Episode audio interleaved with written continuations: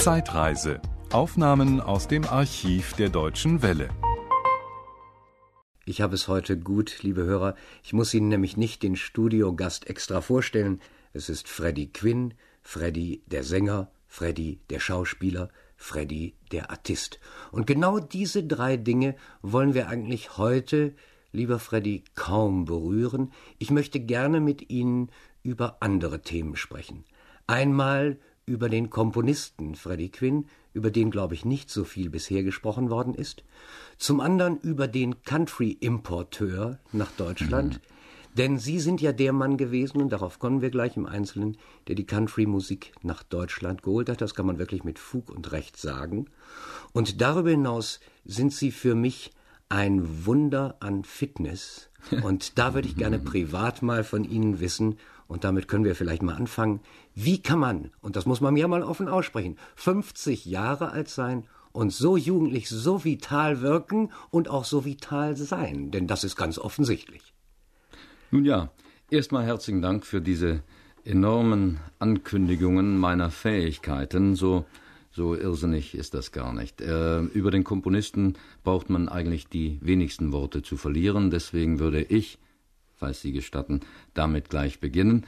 Ich habe äh, nie den Anspruch erhoben, Komponist zu sein. Für mich sind Komponisten, also mit Wagner fängt's an, Mozart oder auch die Großen der Deutschen, ja, also Herr, äh, wer immer es ist, von Oliasbrunn und alle Herrn äh, Schulz und so weiter und so weiter. Das sind Komponisten, auch Udo Jürgens ist ein Komponist, ja. Aber ich habe ein paar Titel geschrieben und ich fing damit schon sehr früh an und äh, die ich immer gut platzieren konnte. Und äh, der bekannteste eigentlich, der, der es geschafft hat, äh, äh, über die Grenzen hinaus zu gehen, über die Grenzen Deutschlands zu gehen, war das große Spiel, der, die Titelmelodie, der Titelsong der Fußballweltmeisterschaft 1974. Er hat der deutschen Nationalmannschaft ein bisschen Glück gebracht. Sie wurden Weltmeister am 7. Juli. Und äh, damit ist aber das Thema Komponist völlig abgeschlossen. Wenn ich eine Idee habe, eine Melodie mir einfällt und ich sie platzieren kann, tue ich das gerne. Aber ich habe nicht den Anspruch erhoben, Komponist zu sein. So, nun zu meiner Fitness. Ist das in Ordnung? Okay, ja. ja, ja. Über die 50 Jahre, darüber schweigen wir auch, denn äh, noch nie hat es so viel Rummel gegeben über diesen Geburtstag wie äh, in diesem Jahr. Ich habe nie Stellung dazu genommen und äh, ich habe so viele verschiedene Zeitungsberichte gelesen. Also ich bin zwischen 48 und 68 Jahre alt und dabei lasse ich es. Auch das. Äh, fit halten tue ich mich einfach, indem ich ganz normal lebe.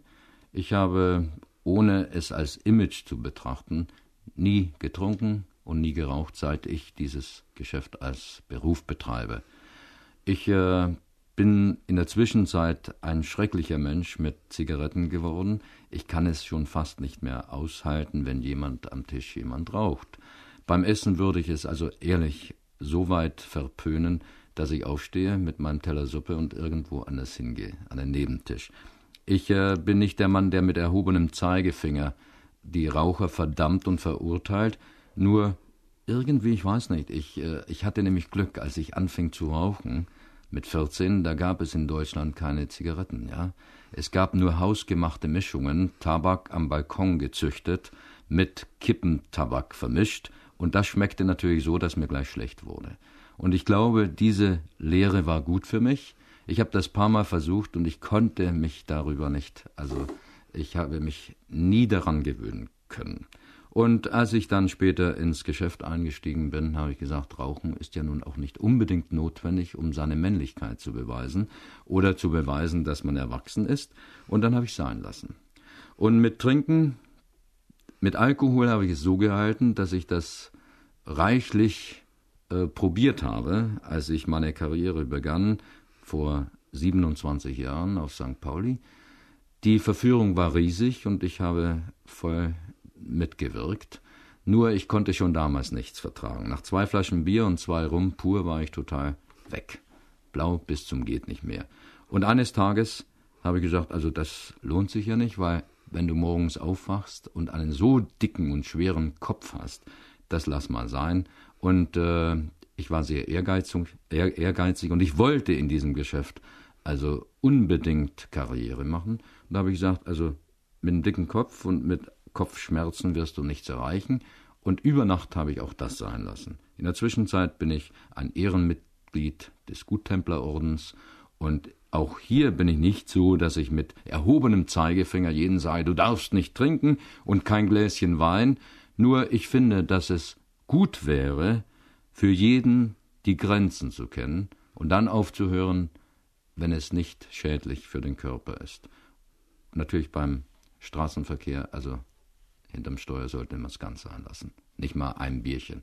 Denn dann ist die Verführung größer. Sagt man, eines hat mir nicht geschadet, dann schadet das zweite auch nicht. Und dann ist die Katastrophe schon in Sicht.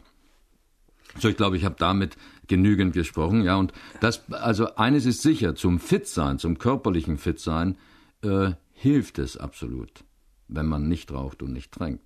Dann essen tue ich normal, nicht zu viel, nicht zu wenig und äh, ein bisschen bewegen müsste man sich auch. Also man sollte eine Hantel zu Hause haben und zwischendurch mal ein bisschen die Muskeln spannen oder was machen Sie speziell? Naja, die Hantel, die ist sicherlich gut zum Krafttraining, mal. Nur jegliche Übertreibung, auch in dieser Richtung, ist nicht gut. Ja? Wenn man also eine Hantel zu Hause hat, um sich die Muskeln aufzupumpen, nur damit man also angeben kann und seiner Freundin zeigen kann, wie fit man ist, dann ist man ja gar nicht fit. Ja? Ein Hanteltraining ist nur äh, effektiv, wenn es in der Kombination mit Bewegung ist, ja, mit anderen äh, sportlichen Disziplinen. Ja? Also ein bisschen paar Liegestütze, ein paar Kniebeugen, ein bisschen laufen, das ist ganz wichtig. Laufen, frische Luft, gut atmen, ja. Atmen ist wiederum die Voraussetzung für einen Sänger. Wenn man Ensuite spielen möchte, dann kann man das nicht ohne Atemtechnik. Denn dann ist man nach der dritten Vorstellung mit der Stimme fertig. Ja, muss man Atmen üben? Ja, das ist eine Technik, die man üben muss. Hm. Über das Zwerchfell und tief atmen und richtig atmen, das ist schon sehr wichtig, ja. Mhm. Aber das hilft auch äh, für die Fitness. Jeder 10.000 Meter Läufer könnte ohne richtige Atemtechnik nicht laufen, mhm. ja. Aber Sie meditieren nicht? Nee, das tue ich nein, nicht. Ne? Nein, weil ich bitte um Entschuldigung, das soll. Ja, nein, um aber ich, ich frage nur deshalb, weil viele sagen ja, dass durch die Meditation ebenfalls der Atem ganz bewusst reguliert wird, dass man also durch häufige und ständige Meditation seinen Körper eben dazu bringen kann, dass er gewisse Dinge tut, die er normalerweise instinktiv von sich aus macht. Ich bin überzeugt, dass das äh, seine Berechtigung hat. Ich habe es vielleicht versäumt, aber vielleicht habe ich es noch nicht gebraucht. Ich habe das ohne diese äh, Disziplin geschafft bis jetzt. Aber ich äh, bin überzeugt, dass das Meditieren wichtig ist. Jetzt auf das Generalthema des heutigen Tages kommt Country Music. Tja, es ist natürlich eine ganz schwierige Sache, jetzt dazu Stellung zu nehmen. Ein Import eines deutschsprachigen Interpreten von Nashville, Tennessee, nach Deutschland, ausgestrahlt wieder zurück nach USA ja, und in genau die so restliche Welt. Tja, das ist, äh, Sie waren nicht ganz zufrieden mit, der, mit dem Wiedererkennungswert der Stimme von Freddie Quinn. Ja, ja, als ich einen Teil gerade dieses Titels Get Me Back to Tennessee hörte, habe ich gedacht, das könnte eigentlich auch ein anderer sein. Wir kennen doch in deutschen Landen Freddie Quinn mit einer sehr starken, ausgeprägten Persönlichkeit in der Stimme und die ist nach meiner Meinung auf dieser amerikanischen Platte weg. Auf vielleicht nur bei diesen Titeln, ja. Es ist so, dieser Titel wurde in Nashville im Fireside Studio von Porter Wagner aufgenommen, live mit allen Musikern. Aber er ist erlebt, dieser Titel lebt, ja. Und es ist der Stil, ich hatte einen amerikanischen Produzenten, der genau das sagte, was Sie jetzt eben sagten. Wir wollen Freddie Quinn die Persönlichkeit nicht nehmen in der Stimme. Er muss so singen, wie er es empfindet, aber Englisch, ja. Nun habe ich ja ein Vorleben, keine Sorge, es kommt keine Enthüllungen zutage. Äh, ich habe äh, einen Teil meiner Jugend, ja, genau vier Jahre, in Amerika verbracht. Und zwar als Kind, in meiner frühesten Jugend. Und das ist doch der Vorteil und der Nachteil, wenn sich Eltern trennen und in andere Windrichtungen verstreut werden. Der Vorteil ist, dass sie dann sofort zweisprachig aufwachsen.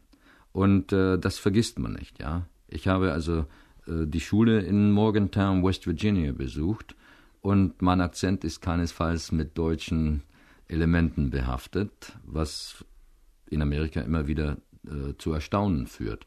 Ein Musikerkollege drüben fragte, wie lange ich denn nun schon stationiert wäre in Deutschland. Er dachte, ich war in der Armee mhm. und äh, hätte mich dann also hier niedergelassen, wie seinerzeit Gaspakos. Ja.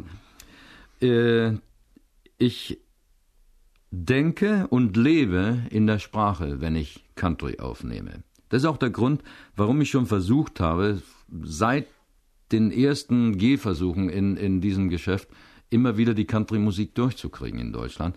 Bis auf ein paar Spezialisten, die auch EFN damals gehört haben, Hillbilly's Guesthouse, weil es ja im deutschen mm, Radiobereich keine Country-Musik gab, äh, haben das nicht bemerkt. Ja, in einem Film 1959 unter fremden Sternen habe ich schon Country gesungen mit einem selbstgeschriebenen Titel Guitar Playing Joe. Ja, also Jetzt aber nach diesem kleinen Sprung zurück ins Studio.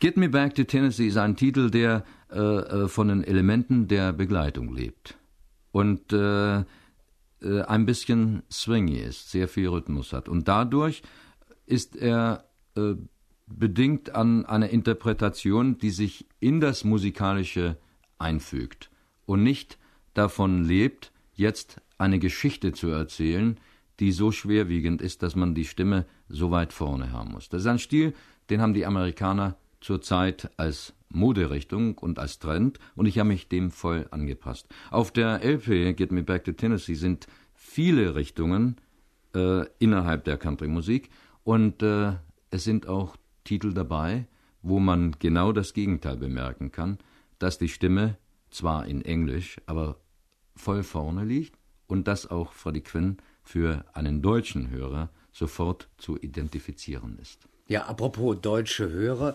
viele unserer Hörer, die Freddie äh, Quinn natürlich seit Jahren lieben und schätzen, die seine deutschsprachigen Titel mitsingen können, werden möglicherweise entsetzt sein und werden sagen, was macht er denn nun? Jetzt bringt er eine amerikanische Platte raus, will er vielleicht äh, künstlerisch auswandern? Will er fremdgehen? Will er in Zukunft nur noch amerikanische Musik machen? Ich denke gar nicht daran. Aber ich habe mich bemüht, von den ersten Versuchen in diesem Geschäft, dass ich zeige, dass ich nicht nur auf eine Richtung festgelegt bin. Ich habe mit 16 Tons vorgesungen bei meiner Plattenfirma und äh, wurde nach Hause geschickt, weil es in englischer Sprache war.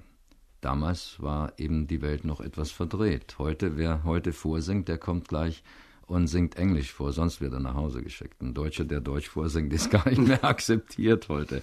Und äh, ich habe immer wieder äh, die Ausflüge gemacht. Das ist die dritte LP, die ich in dieser Richtung aufgenommen habe. Drei Country-LPs, eine schon in Nashville 1967, die äh, in der Relation nicht so groß ankam, aber wenn man bedenkt, dass Stückzahlen von 60.000 LPs ja doch gar kein schlechter Aufstrich auf das Brot sind, ja, dann kann man doch nicht von einem Flop sprechen, ja. Und It's Country Time hat ungefähr die, die gleiche äh, Anzahl verkauft und mit dieser hoffe ich, dass ich ein bisschen ins internationale Geschäft komme. Das heißt aber für die Freunde der deutschsprachigen Interpretationen von Freddie Quinn, darauf brauchen sie bestimmt nicht verzichten. Also ich werde die Sprache, die ich sehr gut beherrsche und die ich wirklich gut interpretieren kann, nicht vernachlässigen. Trotzdem und dennoch ein Hinweis für unsere amerikanischen Hörer. Sie können natürlich Get Me Back to Tennessee in Amerika kaufen. Die Platte ist absolut auf dem Markt. Also nicht nur in Deutschland, nicht nur in deutschsprachigen Landen, sondern in Amerika und ich nehme an, bald. Naja, wenn sie in Amerika ein bisschen Erfolg haben sollte, das war mein toi, Kopf. Toi, toi, ja. Dann äh, ist es automatisch der Fall, dass sie in Australien, in Südafrika und wahrscheinlich auch in Japan zu hm. bekommen ist.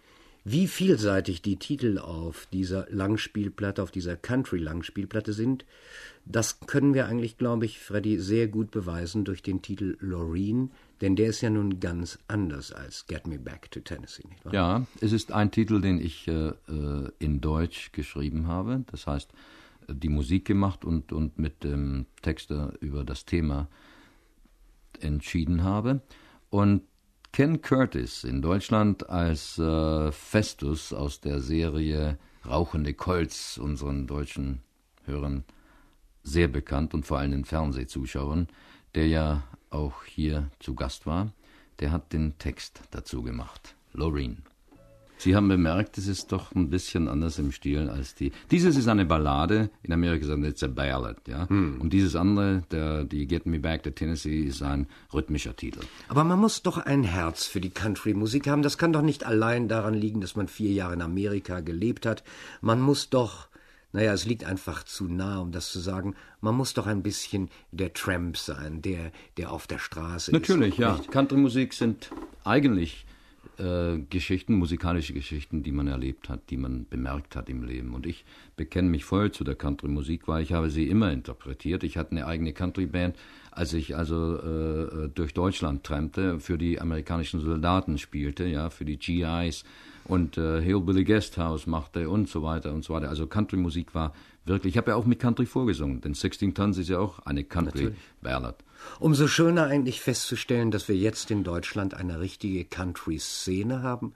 Eine Country-Szene, die eigentlich, wenn sie objektiv wäre, sagen müsste, Freddy hat uns mal diese Musik, die Idee, das Herz für diese Musik importiert. Nun ja, ich habe damit beigetragen, ehrlich. Und ja. äh, äh, es wird bemerkt, denn ein Titel in Country Corner, ja, der eigentlich wichtigsten Zeitschrift in Deutschland für Country-Musik, ja, ist ja ein Beweis dafür und es ist ein kleines Dankeschön dafür, dass man also das früher negierte, ja. Unsere Oma geht so gerne mit auf Kaffeefahrt. Ein komischer Titel, aber die ja, Rückseite der neuen Singleplatte. Dazu muss es doch eine Geschichte geben, das ist einfach zu grotesk. Ein kleiner Hintergrund, eine große Information einer deutschen Tageszeitung, dass also die Omas geschröpft werden von gewissen Leuten und äh, geködert werden mit großen Interpreten, die da auftreten, die Eintrittspreise sehr billig sind, die Kaffeefahrt sehr lustig ist, aber die Verträge für Räumerdecken, Küchenherde und dergleichen, Waschmaschinen und Spülmaschinen dann sehr äh, belastend für die alten Herrschaften.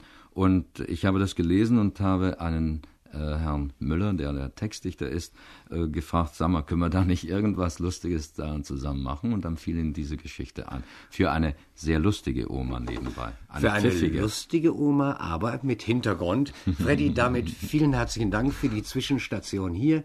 So eine Sendung könnte unendlich lang sein, denn es gibt so viel zu erzählen. Aber ich hoffe, bei der nächsten Platte treffen wir uns hier bei den Hörern der Deutschen Welle wieder. Das war ein Podcast aus dem Archiv der Deutschen Welle. Schön, dass Ihnen das Angebot gefallen hat. Empfehlen Sie uns doch bitte weiter. Deutsche Welle. Mehr unter dw.de.